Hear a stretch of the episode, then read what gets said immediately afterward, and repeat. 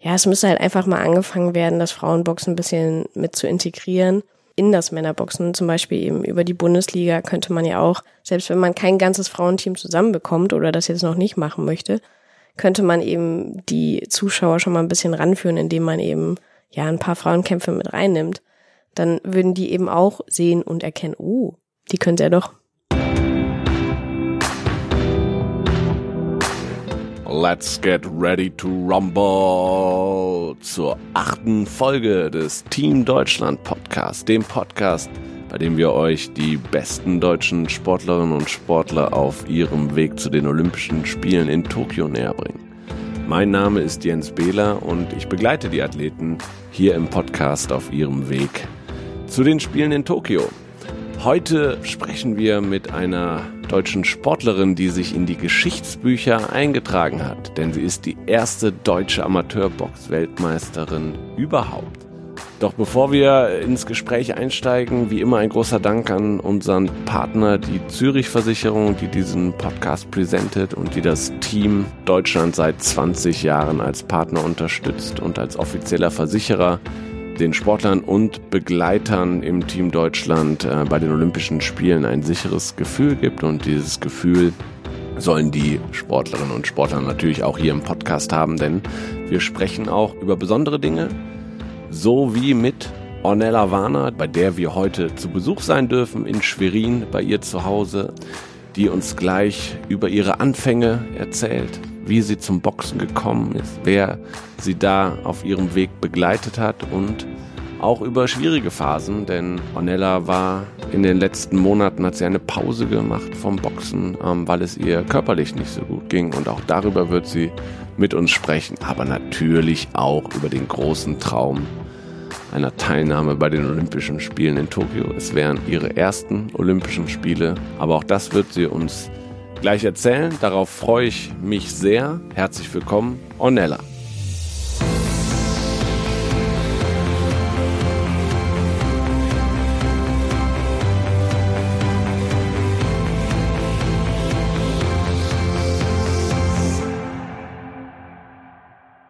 Hallo und herzlich willkommen in Schwerin.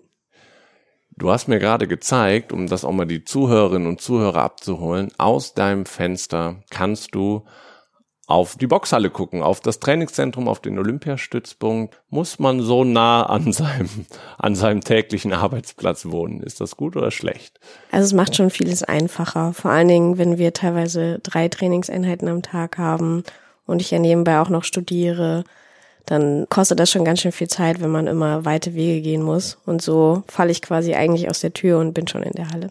Okay, jetzt sind es noch fünf Monate zu den Spielen. Du warst noch nie bei Olympischen Spielen. Welches Bild hast du von Olympischen Spielen? Was ganz groß ist, von dem jeder auf jeden Fall schon mal gehört hat. Ich habe es bisher natürlich immer nur im Fernsehen verfolgt oder halt ähm, auf Kanälen von Sportlern, denen ich folge oder die ich auch kenne. Und ja, es ist auf jeden Fall was ganz Großes, was, glaube ich, so mit der größte Traum eines jeden Sportlers ist, da einmal dabei sein zu können. Und ja, so ist es auch meiner. Hast du irgendwelche besonderen Bilder im Kopf, die dir jetzt irgendwie von den Spielen in Rio oder in London hängen geblieben sind? Ja, Eröffnungs- und Abschlussfeier sind natürlich auch immer was äh, ganz Besonderes und ein Spektakel, was es so sonst, glaube ich, gar nicht gibt. Und ansonsten viel von der Stadt sieht man, glaube ich, meistens eher nicht. Außer als Zuschauer natürlich vom Fernseher wird einem ein bisschen was vorgestellt. Aber auch so das Ambiente einfach zu erleben im Olympischen Dorf und ja, mit den ganzen anderen Nationen und Sportlern zusammen. Ich glaube, das ist schon was ganz Feines. Jetzt hast du gerade gesagt, ähm, du hast es auch auf den Kanälen deiner, deiner Kolleginnen und Sportlerkollegen ähm, verfolgt. Bist du da mehr bei Olympischen Spielen vom Fernseher oder eher parallel am Handy und guckst, was die, was die in ihren sozialen Netzwerken posten? Beides. Kommt natürlich auch immer über, also auf die Übertragungen an oder auf die Zeitverschiebung natürlich. Zum Beispiel in Rio kam Boxen halt immer mitten in der Nacht. Ja gut, da konnte ich dann das auch nicht immer schauen und dann habe ich es natürlich ähm, im Internet verfolgt. Und ja, aber ansonsten, ich gucke ganz, ganz viele Sportarten super gerne und dann verfolge ich die auch im Fernsehen. Was ist so deine Lieblingssportart neben dem Boxen? Oh, viele. Also Leichtathletik schaue ich natürlich immer gerne. Das natürlich Das guckt, glaube ich, auch gefühlt jeder. Die Winterspiele habe ich natürlich auch, gucke ich auch sehr gerne. Und ansonsten schon irgendwie alle Kampfsportarten, egal ob das jetzt Ringen oder Judo ist. Okay, jetzt warst du schon mal bei den äh, Europaspielen in Minsk 2019, letztes Jahr, und konntest da so ein bisschen schon Luft schnuppern, wie es bei Olympischen Spielen vielleicht sein wird. Wie waren so deine Erfahrungen da in Minsk? Ich glaube, auf kleiner Ebene kann man das tatsächlich schon irgendwie vergleichen. Es ist ja schon ein bisschen ähnlich. Es gibt auch ein olympisches Dorf, ähm, auch ganz viele Sportarten, die zusammentreffen, ganz viele Nationen und ja, auch mit Eröffnungs- und Abschlussfeier. Und es war auf jeden Fall sehr, sehr schön. Ich war auch 2015 in Baku dabei. Es war ähnlich, ich glaube sogar noch ein bisschen spektakulärer als jetzt in Minsk. Aber es hat auf jeden Fall Freude auf Olympia gemacht. Geht man denn da so auch bei solchen Events ein bisschen anders in den Wettkampf? Natürlich ein bisschen motivierter und vielleicht auch ein bisschen aufgeregter. Aber man versucht das natürlich nebenbei alles so gut wie möglich trotzdem genießen zu können und alles aufzusaugen, die ganzen Eindrücke. Ja, Wettkampf ist Wettkampf und da ist es eigentlich egal, ob das jetzt, ja, hier in Schwerin im heimischen Ring ist, der Ring ist immer gleich, oder ob das eben der olympische Ring in Tokio ist. Das Verfahren ist quasi immer das gleiche, von daher freut man sich einfach darauf, kämpfen zu können. Jetzt ist Boxen ja schon eine ähm, sehr traditionsreiche olympische ähm, Sportart. Ähm, kannst du dich an besondere olympische Boxmomente erinnern? Puh. Also ich muss sagen, ich habe, bevor ich selber so mit dem Amateurboxen quasi angefangen habe, habe ich eigentlich tatsächlich eher so die Profikämpfe im Fernsehen geschaut, weil das natürlich das war, was auch irgendwie immer im Fernsehen lief. Und ja, das waren halt so zu Zeiten von Mike Tyson und Co. Die habe ich natürlich immer im Fernsehen verfolgt. Und dann hinterher natürlich dann geschaut, was machen eigentlich so die olympischen Boxer. Und Frauenboxen ist ja auch erst seit 2012 olympisch. Und ja, da habe ich das schon stetig verfolgt. Vor allen Dingen auch ja, die Entwicklung von 2012 nach 2020 jetzt, die ist auch schon enorm. Wie sieht denn ähm, der Weg für euch eigentlich aus nach Tokio? Also es gibt zwei Qualifikationsmöglichkeiten, sowohl für die Männer wie auch für die Frauen. Das erste ist eine kontinentale Qualifikation und die ist jetzt ähm, Mitte März in London. Da qualifizieren sich je nach Gewichtsklasse so und so viele Sportler. In meiner sind sechs. Welche ist das? Das musst du vielleicht auch nochmal so. sagen. Das Federgewicht bis 57 Kilo. Und genau, wenn man sich da nicht qualifiziert, hat man dann quasi bei der Weltquali, die ist im Mai in Paris, hat man dann noch mal eine Möglichkeit, da werden dann quasi die letzten Plätze, die nicht über das Kontinentale verteilt wurden, nochmal ausgeboxt. Aber es sind dann halt weniger Plätze. Und insgesamt von der nationalen Quote heißt, es darf pro Gewichtsklasse eine Boxerin, ein Boxer für Deutschland in genau. Tokio antreten. Ja, und auch bei den Qualis. Ist es denn auch derselbe, dieselbe? Also wir qualifizieren uns namentlich. Wie guckst du auf den Weg? Ich meine, das sind jetzt noch äh, rund einen Monat bis zu dem Quali-Turnier. Wie ist so die Gefühlslage? Ja, klar, macht sich ein bisschen Aufregung breit, weil ich meine, es sind ja sozusagen nur zwei Möglichkeiten, die man hat. Und was soll passieren? Wir trainieren alle gut, wir kämpfen gerne, wir freuen uns darauf, wir haben Erfahrung und am Ende kommt es dann eben ganz viel auch auf den Kopf an. Jetzt hast du gerade äh, erzählt, ähm, was du im Fernsehen so in deiner Jugend an Boxern äh, geguckt hast. Ich persönlich, für mich sind die Kontakte eher dann Henry Maske, Axel Schulz, mhm. äh, so Michael Buffer, wie er immer die, äh, ja. die Boxwettkämpfe ähm, angekündigt hat. Sind das Momente, die dich zum Boxen gebracht haben? Kannst du das irgendwie festmachen, wie du zum Boxen gekommen bist? Ja, schon. Ich habe es durch meinen Papa immer wirklich im Fernsehen geschaut und der ist auch immer ganz, ganz lange wach geblieben, auch wenn es eben Übertragungen aus den USA gab.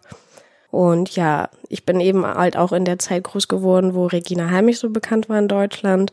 Das war natürlich auch ein Phänomen für sich und hat mich extrem beeindruckt, dass eine Frau es eben in dem Sinne so weit schaffen kann, in einer bis dato noch wirklich Männerdomäne.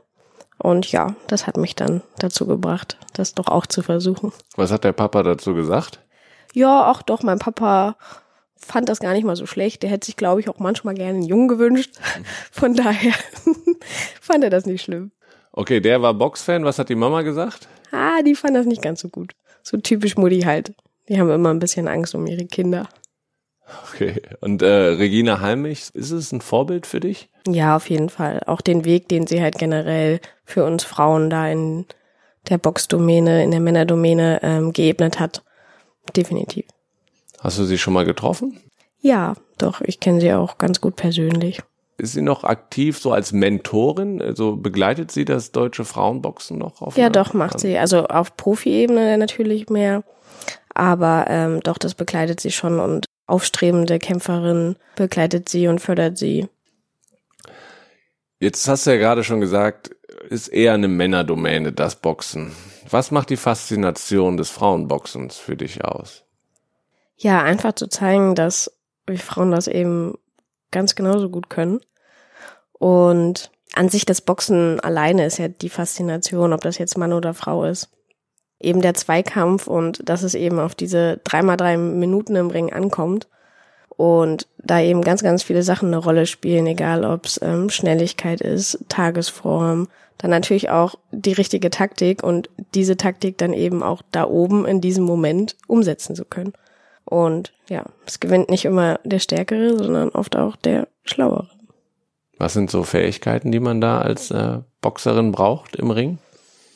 Also so konditionelle, koordinative Fähigkeiten, aber eben auch ganz viel mentale Stärke auf jeden Fall. Also weil, wenn wir ehrlich sind, da oben so an der Spitze sind wir halt alle gleich gut trainiert. Wir sind, wir haben jahrelange Erfahrung. Wir sind da quasi auf der Ebene alle komplett gleich und dann entscheiden eben Nuancen und die passieren einfach meistens im Kopf. Tust du da was für? Also ich habe mit Frank Stäbler im Podcast gesprochen, der einen Sportpsychologen äh, bei sich im Team hat. Hast du auch so einen? Nee, habe ich noch nicht. Also ich belese mich sehr viel, aber ähm, nein, haben wir noch nicht. Aber wäre auch ein Schritt, den ich ganz gerne gehen würde. Aber sonst irgendwelche Übungen oder so, wo du sagst, wenn mentale Stärke wichtig ist, wie fokussierst du dich? Gibt es da für dich kleine Tricks und Kniffe? Also ich habe ein Erfolgstagebuch, quasi nennt sich das.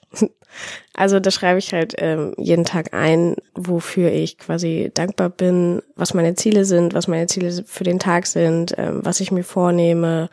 Und das sind eben auch so eine simplen Sachen wie weiß ich nicht, schenk einem Menschen ein Lächeln. Und das macht einen einfach vom Kopf her ziemlich rein und positiv.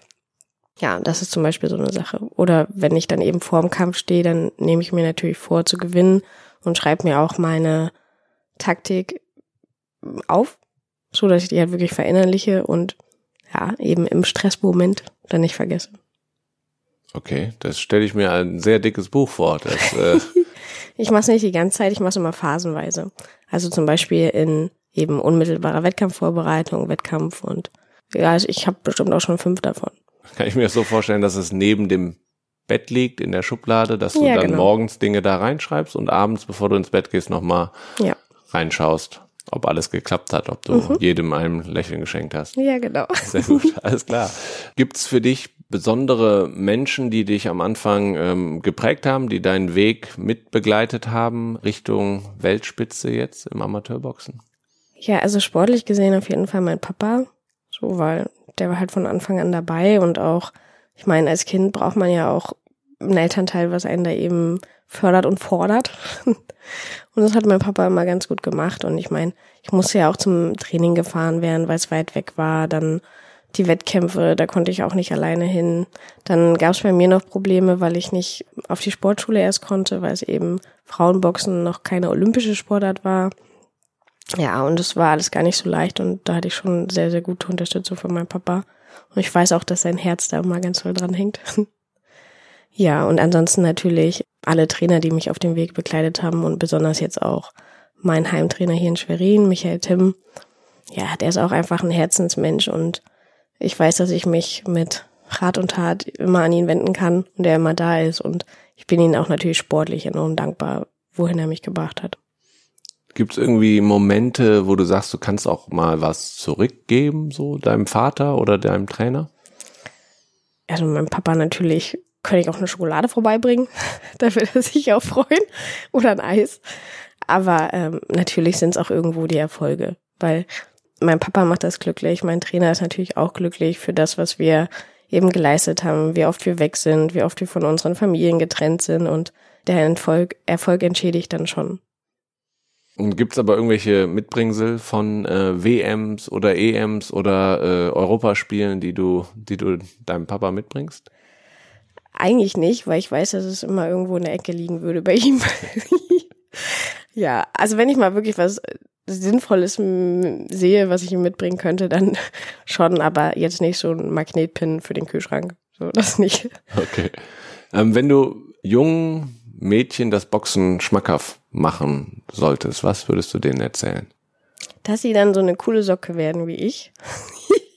Nein, aber Boxen ist halt Faszination an sich und ich glaube, ähm, für Frauen ist es auch super fordernd einfach, weil es eine Sportart ist, die quasi jedes einzelne Körperteil fordert, den Kopf fordert, koordinative wie kognitive Fähigkeiten und ja, es ist einfach ein wunderschönes Gefühl, oben im Ring zu stehen und zu wissen, wer der Stärkere oder die Stärkere und Schlauere da oben gerade drin ist.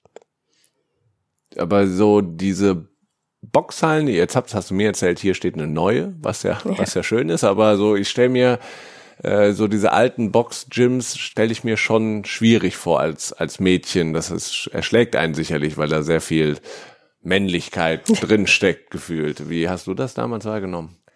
Ja, also ich fand den Flair eigentlich immer ganz cool, aber wahrscheinlich war ich auch schon immer irgendwie ein bisschen anders. Ich könnte mir aber vorstellen, dass eher das Problem ist, als junges Mädchen eben mit pubertierenden Jungs zusammen zu trainieren und dann vielleicht auch in einer Trainingsgruppe zu sein, wo man das einzige Mädchen ist. Das war am Anfang natürlich auch schwierig für mich, aber ich meine, wenn man etwas macht, was man halt mit vollem Herzen macht, was man gerne macht, dann bleibt man da eben auch dran. Und mittlerweile gibt es auch schon ein paar Trainerinnen, beziehungsweise die männlichen Trainer sind auch ein bisschen besser geschult, was es heißt, eine Frau zu trainieren oder mit Frauen umzugehen. Und ja, das geht auf jeden Fall alles in die richtige Richtung und man braucht als Frau da jetzt auch keine Angst oder Hemmungen mehr haben. Gibt es denn Frauentrainerinnen überhaupt? Gibt es Trainerinnen im Boxen? Ja, auf Vereinsebene auf jeden Fall, auf Bundesebene jetzt noch nicht. Also an einem Olympiastützpunkt oder so gibt es das noch nicht, aber eigentlich werden sie gesucht. Gerade aus diesem Grund. Kannst du, das glaube ich vielen Zuhörerinnen und Zuhörern gar nicht so bewusst, auch nochmal den Unterschied äh, zwischen Amateurboxen und Profiboxen nochmal darlegen? Ja, ich finde den Begriff Amateurboxen sowieso total blöd. ja, Amateurboxen ist im Endeffekt olympisches Boxen. So, also wir können eben an Olympia teilnehmen, die Profis, die man immer im Fernsehen sieht, nicht. Ein ganz großer Unterschied ist noch, dass wir eben ein Turniersystem haben oh, mit K.O.-System. Also wenn wir einen Kampf verlieren, sind wir raus. Und wir boxen nur dreimal drei Minuten und nicht, ja, wie jetzt ein WM-Kampf bei den Profis, zwölf mal drei. Aber dafür haben wir eben auch vier, fünf, sechs Kämpfe nacheinander. An einem Tag? Nee, das, das würden wir nicht durchhalten. Das ist schon eine gute Ausbelastung. Nee, innerhalb von zehn Tagen meistens. Also so EM, WM und sowas geht immer zehn Tage. Und weißt du, warum nur drei Runden, a drei Minuten? Nee, das wurde so festgelegt. Ich glaube, das war tatsächlich auch schon immer so. Es gab halt auch noch mal vier mal zwei Minuten damals für die Frauen, aber es wurde eben jetzt angeglichen an die Männer.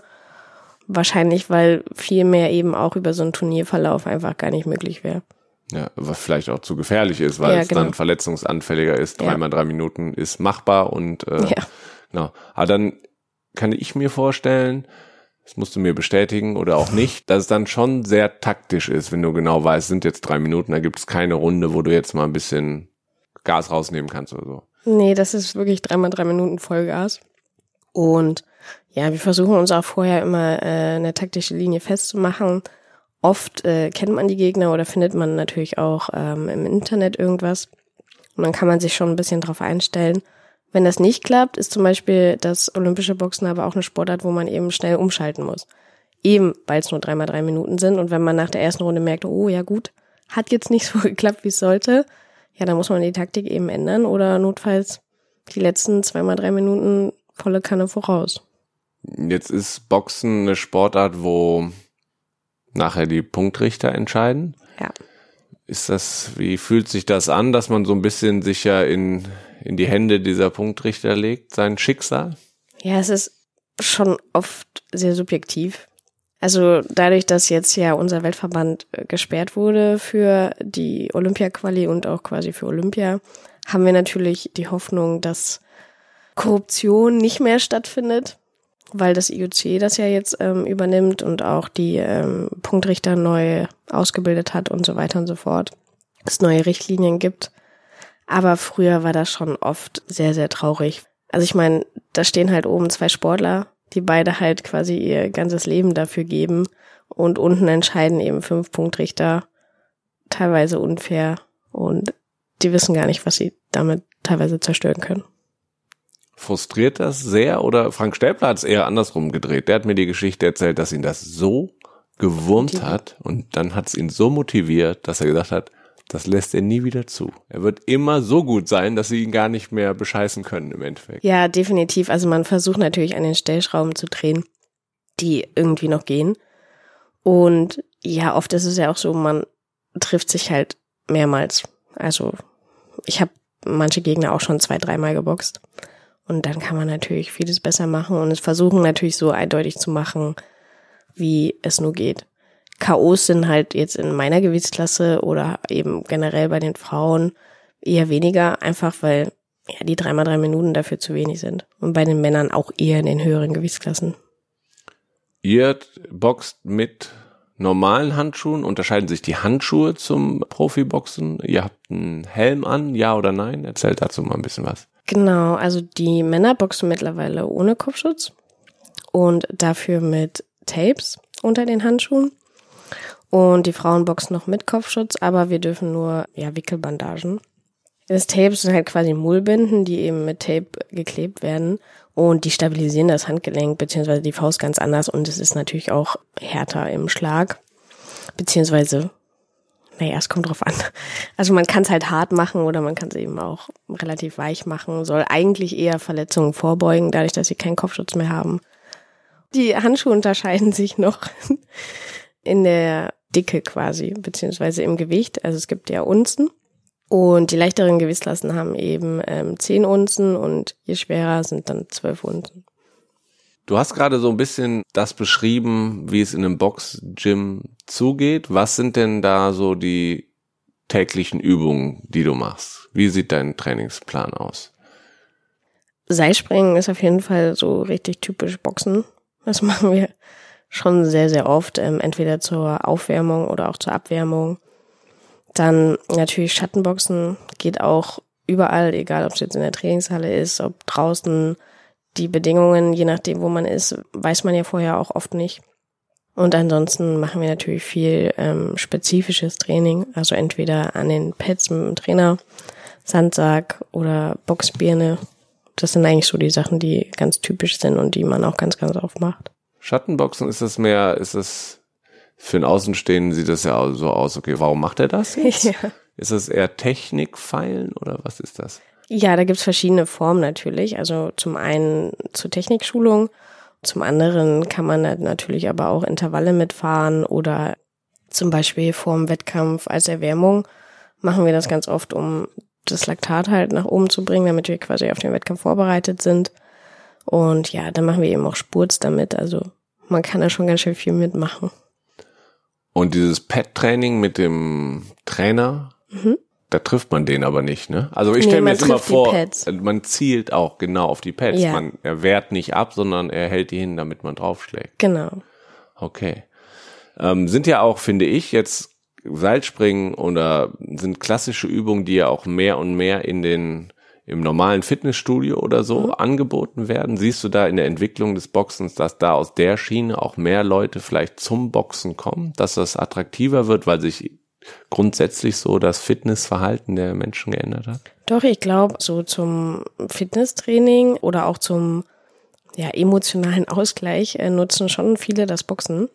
Und vor allen Dingen Frauen eben jetzt auch mittlerweile so als Fitnesstraining. Ich meine, es ist ja auch anstrengend, gegen einen Sandsack zu hauen oder gegen Pads zu hauen, so im Personal Training oder wie auch immer. Ja, und ich glaube, für Männer ist es einfach grundsätzlich attraktiv, um ja, ihre Stärke zu zeigen. Apropos äh, Männer boxen und Frauen boxen, was auch im Training immer ähm, wieder passiert, sind Sparring-Situationen, richtig? Wo ja. man im Training gegen jemand anderes kämpft. Ja, genau. Wir haben, holen uns ja immer eine Sprachnachricht von jemandem rein, als mhm. Überraschung. Ähm, okay. Und wir haben eine Sprachnachricht, eine Frage von einem Sportlerkollegen, den du gut kennst, ähm, Gewichtheber Max Lang, hat eine Ach Frage ja, für schön. dich. Und äh, ich spiele sie dir mal vor. Hey Ornella, hier ist der Max. Wir zwei standen ja auch schon mal im Ring und haben äh, ein kleines Sparring quasi ausgefochten. Und ich glaube, das hat dir ganz gut getan. Deswegen, Ornella, was ich schon immer von dir wissen wollte, hast du schon mal ein ernsthaftes Sparring gegen einen Mann gemacht? Und Achtung, ich schieße noch eins hinterher. Falls nicht, würdest du gerne mal ein ernsthaftes Sparring gegen einen Mann machen wollen? Danke für die Antwort. Tschüssi. Ja, also das Sparring mit Max kann man nicht als ernsthaftes Sparring gegen einen Mann zählen, weil Max ja keiner ist. Aber ansonsten ähm, machen wir auf jeden Fall sehr viel Sparring mit Männern oder eben heranwachsenden Männern, so 16 bis 18-jährige Jungs. Also das ist eigentlich die Häufigkeit, einfach weil wir gar nicht mal so viele Frauen sind. Wenn wir dann natürlich ins Trainingslager fahren als äh, Nationalmannschaft, dann treffen wir uns natürlich auch mit dem jeweiligen anderen Nationalteam und dann sind wir Frauen auch untereinander. Aber ansonsten zu Hause mache ich ganz, ganz viel Sparring mit Jungs und Männern. Jetzt kriegen äh, Jungs und Männer mehr Aufmerksamkeit im Boxen als äh, die Frauen. Wie nervt das? Wie sehr? Schon doll. also das Problem ist, dass Frauenboxen noch so ein bisschen in Verruf ist. Und es ist ultra schade, weil sich das Frauenboxen extrem entwickelt hat. Ich meine, in den Anfängen kann ich das verstehen, sah alles noch ein bisschen komisch aus, so wie mit allem, wenn es mal angefangen hat. Aber mittlerweile hat das Frauenboxen ein unglaublich starkes Niveau und ist auch super ansehnlich. Und ja, es müsste halt einfach mal angefangen werden, das Frauenboxen ein bisschen mit zu integrieren. Eben in das Männerboxen, zum Beispiel eben über die Bundesliga könnte man ja auch, selbst wenn man kein ganzes Frauenteam zusammenbekommt oder das jetzt noch nicht machen möchte, könnte man eben die Zuschauer schon mal ein bisschen ranführen, indem man eben ja ein paar Frauenkämpfe mit reinnimmt. Dann würden die eben auch sehen und erkennen, oh, die könnte er doch. Das sind jetzt schon Ansätze, die du direkt bringst. Seid ihr da irgendwie, äh, habt ihr euch irgendwie zusammengeschlossen? Geht ihr damit auf den Verband zu, auf die Vereine, dass da was passiert? Ja, also wir versuchen das mittlerweile schon tatsächlich. So viel Anklang hat es noch nicht gefunden, beziehungsweise, na gut, das dauert natürlich auch immer alles vor allen Dingen auf Verbandsebene natürlich geht halt nicht alles mit einem Fingerschnipsen. Aber wir sind auf jeden Fall drauf und dran und grundsätzlich hat sich da ja auch schon ein bisschen was geändert. Zum Beispiel, dass eben die Männer quasi ihr Kontingent erboxen und wir Frauen eben unser Kontingent über die Erfolge. Und ja, früher war das eben so, dass wir Erfolge hatten und es trotzdem in den Männerbereich ging. Das war halt auch nicht so schön. Hat sich denn da was geändert von ähm, der Aufmerksamkeit von Medienanfragen äh, nach deinem Weltmeistertitel? Doch schon ein bisschen. Also ich glaube generell, dass das Frauenboxen eben in die richtige Richtung geht und wir eben auch nicht so aussehen, wie sich das der Bürger teilweise vorstellt, sondern wir eben auch nette, attraktive, normale Frauen sind oder auch gebildete Frauen. Wir können damit halt einfach zeigen, ja, wir können es eben auch. Kannst du ähm, die Zuhörerinnen und Zuhörer noch mal ein bisschen zurücknehmen zu deinem WM-Triumph? Wie war der Tag? Wie war deine Anspannung vor dem Wettkampf? Was hast du danach gemacht? Also, wir waren ja in Neu-Delhi in Indien und hatten erstmal super schönes Wetter. Nicht zu heiß oder es war da auf jeden Fall sehr angenehm, obwohl, glaube ich, schon knapp über 30 Grad waren. Aber die Hitze war sehr angenehm und wir fahren dann immer mit dem Bus vom Hotel eben zur Wettkampfstätte. Morgens war noch Wiegen und dann konnte ich danach endlich wieder richtig essen, weil es ja kein erneutes Wiegen gab. Und ja, ich glaube, ich habe gegen Nachmittag geboxt. Und sie ist als erstes in die Arena eingelaufen und ich halt als zweite, weil ich in der blauen Ecke war. Und die Arena war halt echt proppevoll. Und dadurch, dass ich in Indien gegen Indien geboxt habe, war halt auch ultra krasse Stimmung da drin. Und es war einfach so cool und ich habe das gar nicht irgendwie negativ aufgefasst, so wie, oh, die sind jetzt alle gegen mich, sondern es war halt einfach eine wunderschöne Grundstimmung. Und ja, das habe ich schon allein beim Einmarsch eingesaugt und mich einfach nur auf den Kampf gefreut.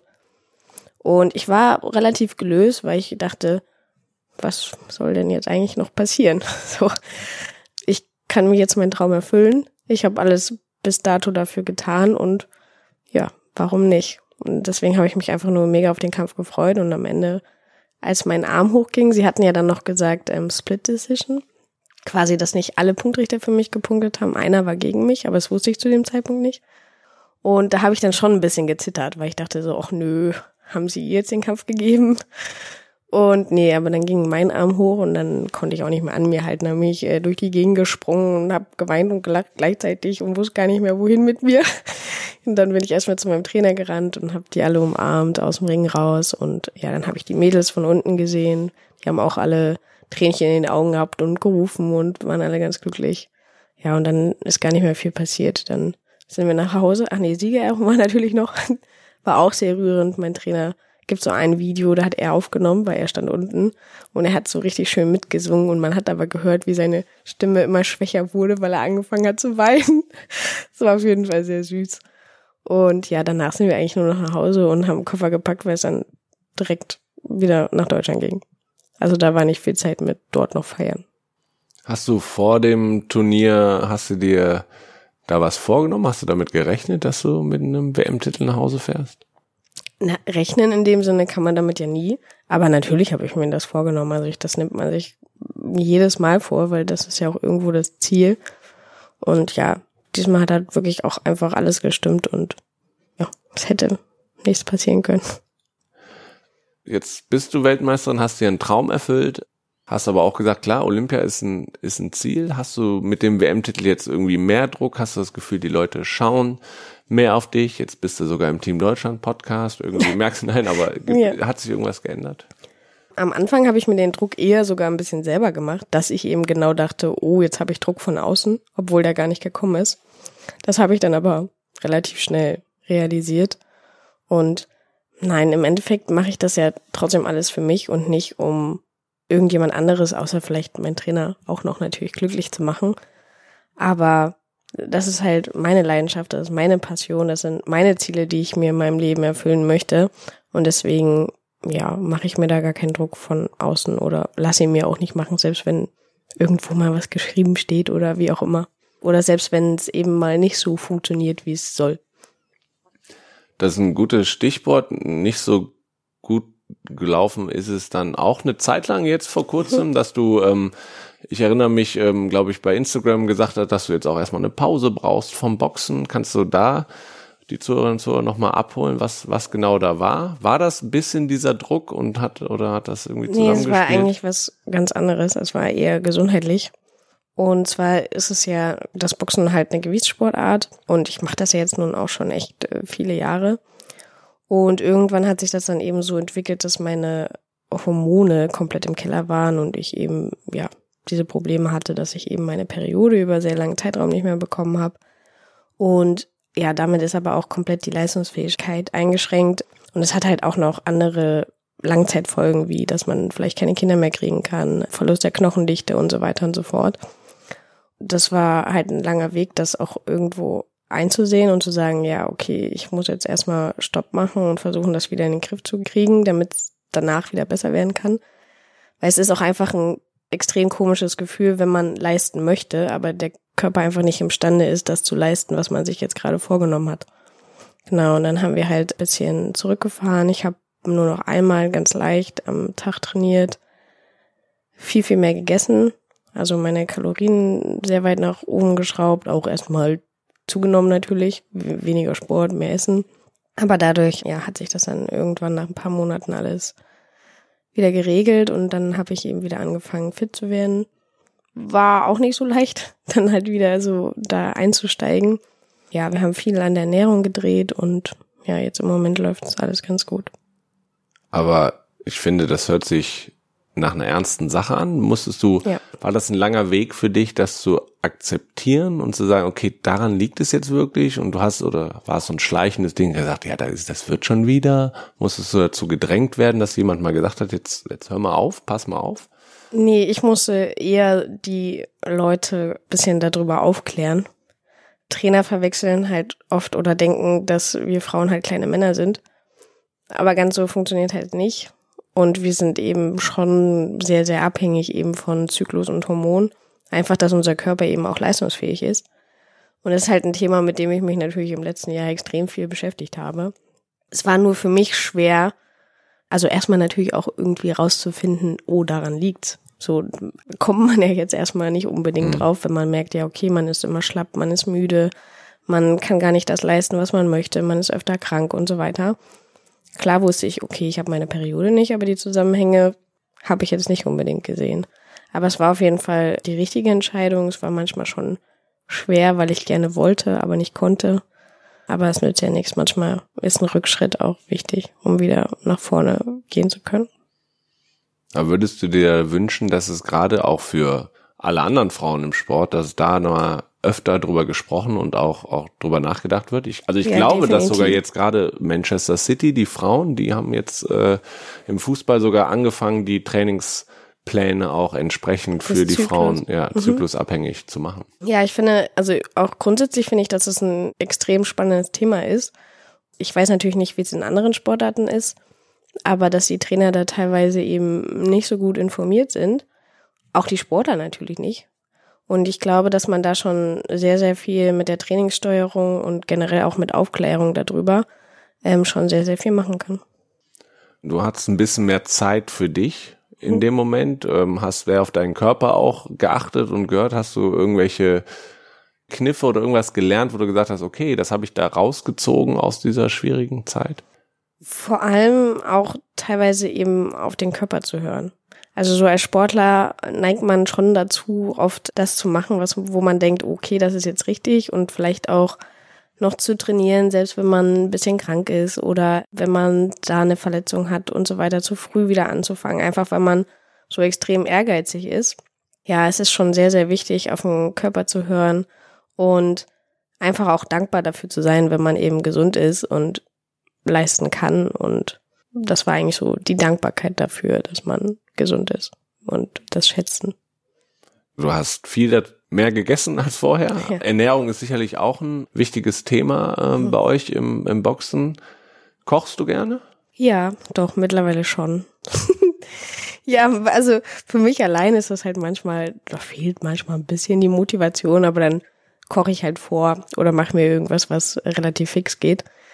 Ja, aber doch, Essen ist schon ein großes Thema bei uns und Ernährung natürlich. Hast du da irgendwelche bestimmten Tipps, wo du sagst, so das hat mir total geholfen oder das sind Routinen, die auch im, im Essen, die einen nach vorne bringen? Boah, es gibt da so viele kleine Sachen, auf die man achten muss und ähm, es ist auch komplett individuell. Zum Beispiel habe ich gelernt für mich, dass Kohlenhydrate mir super gut tun, meinem Körper extrem gut, meiner Leistungsfähigkeit extrem gut. Und das sind halt so, wenn man in Anführungsstrichen keine Ahnung hat und abnehmen möchte, ist das halt so das Erste, wo man sagt, oh, okay, ich verzichte auf Kohlenhydrate. Aber für uns, für Leute, die eben performen müssen, ist das eben nicht unbedingt immer das Richtige. Und das war auf jeden Fall sehr, sehr wichtig, das einzusehen. Und ja, generell habe ich ganz viele Sachen früher dahingehend falsch gemacht. Es ist auch spannend, sich damit zu beschäftigen. Kriegst du damit auch ein bisschen den Kopf frei? Oder gibt's andere Methoden, andere Dinge, die du machst, um mal auch abzuschalten vom Sport? Spazieren, Podcast hören, lesen. Und ansonsten, also es bleibt halt tatsächlich gar nicht mal so viel Zeit. Wegen dem Studium eben noch nebenbei. So viel Freizeit haben wir gar nicht. Was sind denn deine Lieblingspodcasts? Oh, eigentlich höre ich so fest und flauschig, gemischtes Hack und auch eben so Sport, Sport-Podcasts ganz gerne und einen Kirchenpodcast mit Gottesdiensten. mit, wirklich mit Gottesdiensten? Ja, da gibt's einen von der Kirche in Köln. Jeden Sonntag. Der ist ganz cool. Äh, ich weiß gar nicht, ob der immer sonntags kommt. könnte sein. Ein Live-Mitschnitt von, von der Messe ähm, oder ist das? Ja, genau. Okay. Aber das sind ähm, relativ junge Prediger. Die sind eigentlich ganz cool und die beschäftigen sich, beschäftigen sich eben auch mit sehr aktuellen Themen. Natürlich immer ähm, bibelbezogen, aber für Menschen wie mich ist das ganz gut. Aber bist du ein gläubiger Mensch? Ja. Heißt aber neben dem Kirchenpodcast? Ist das noch anders? Wirkt das anders aus? Gehst du hier in die, in die Kirche? Ähm, oder ist das nein, einfach weil so streng bin ich dann tatsächlich auch nicht. Und ich glaube an Gott und ich glaube auch an die Bibel. Aber ich glaube, dass wie man an Gott glaubt und quasi wie das ausübt, ist quasi in Anführungszeichen jedem selber überlassen. Und ich halte mich da jetzt nicht an irgendwelche festen Richtlinien, dass ich eben jeden Sonntag um 10 Uhr zum Gottesdienst oder zur Messe gehen muss. Feste Regelmäßigkeiten hast du aber sicherlich in deinem Studium. Das hast du gerade auch erzählt. Was machst du denn? Was studierst du? Ähm, ich studiere jetzt mittlerweile Sportwissenschaften, weil das jetzt neu über die Bundeswehr angeboten wurde. Vorher habe ich Sportmanagement studiert, also beides ist auch Fernstudium. Und ja, es ist schon ganz spannend, aber es ist auch je nach Aufbau des Studiums natürlich relativ schwierig. Einfach A, so diszipliniert zu sein, sich dann eben auch zwischen den Einheiten, vor den Einheiten im Trainingslager noch hinzusetzen und was zu machen. Und natürlich mit der Terminfindung ist auch immer ein bisschen schwierig. Wenn wir zum Beispiel Hausarbeiten abgeben müssen, Prüfungen vor allem. Aber ja, die Uni ist relativ entgegenkommend und ich kann da immer ganz schön doll hin und her schieben. Was willst du damit nachher machen? Das ist die Frage. ich glaube, das geht vielen so, die studieren. Ja, ich könnte mir schon vorstellen, irgendwie in dem Bereich entweder als Trainer im Verband oder auch zum Beispiel am IAT oder sowas zu arbeiten. In der Trainingswissenschaft oder auch Ernährungswissenschaften, also alles so in die Richtung finde ich schon sehr, sehr spannend und würde ich mich auch gerne später noch mit beschäftigen. Später ist auch ein gutes Stichpunkt, weil jetzt geht's ja erstmal um Olympia und die Olympia-Quali. Wie schätze deine Chancen ein? Ganz gut, würde ich sagen. Also wäre auch schlecht, wenn ich jetzt da negativ rangehen würde. Im Endeffekt haben wir alle die gleichen Chancen. Natürlich gibt's immer irgendwie noch Vorteile, weil man eben in der Weltrangliste oder in der Europaliste weiter vorne ist und man gesetzt wird. Und ja, aber das sind alles Sachen, auf die ich zum Beispiel eh nicht gucke, auf die ich mich auch nicht verlasse. Und Wichtig ist einfach die Leistung, die ich an dem Tag im Ring abliefern kann und Spaß an der Freude ist es tatsächlich auch immer. Wenn mich das glücklich macht, was ich mache, dann kann eigentlich nicht viel passieren. Tokio, da sind die Olympischen Spiele. Warst du schon mal da? Nein, tatsächlich nicht. Und ich finde Tokio extrem spannend. Ja, ich hoffe, ich bin bald da. Ähm, hast du sonst schon irgendwie ähm, dich damit auseinandergesetzt mit den Spielen oder sagst du erstmal jetzt Quali und dann Destination Tokio? Ja, also schon Schritt für Schritt. Also jetzt als erstes steht natürlich die Quali im Fokus und ja, möglichst auch mich bei der ersten Quali zu qualifizieren. Dann geht es Schritt für Schritt weiter.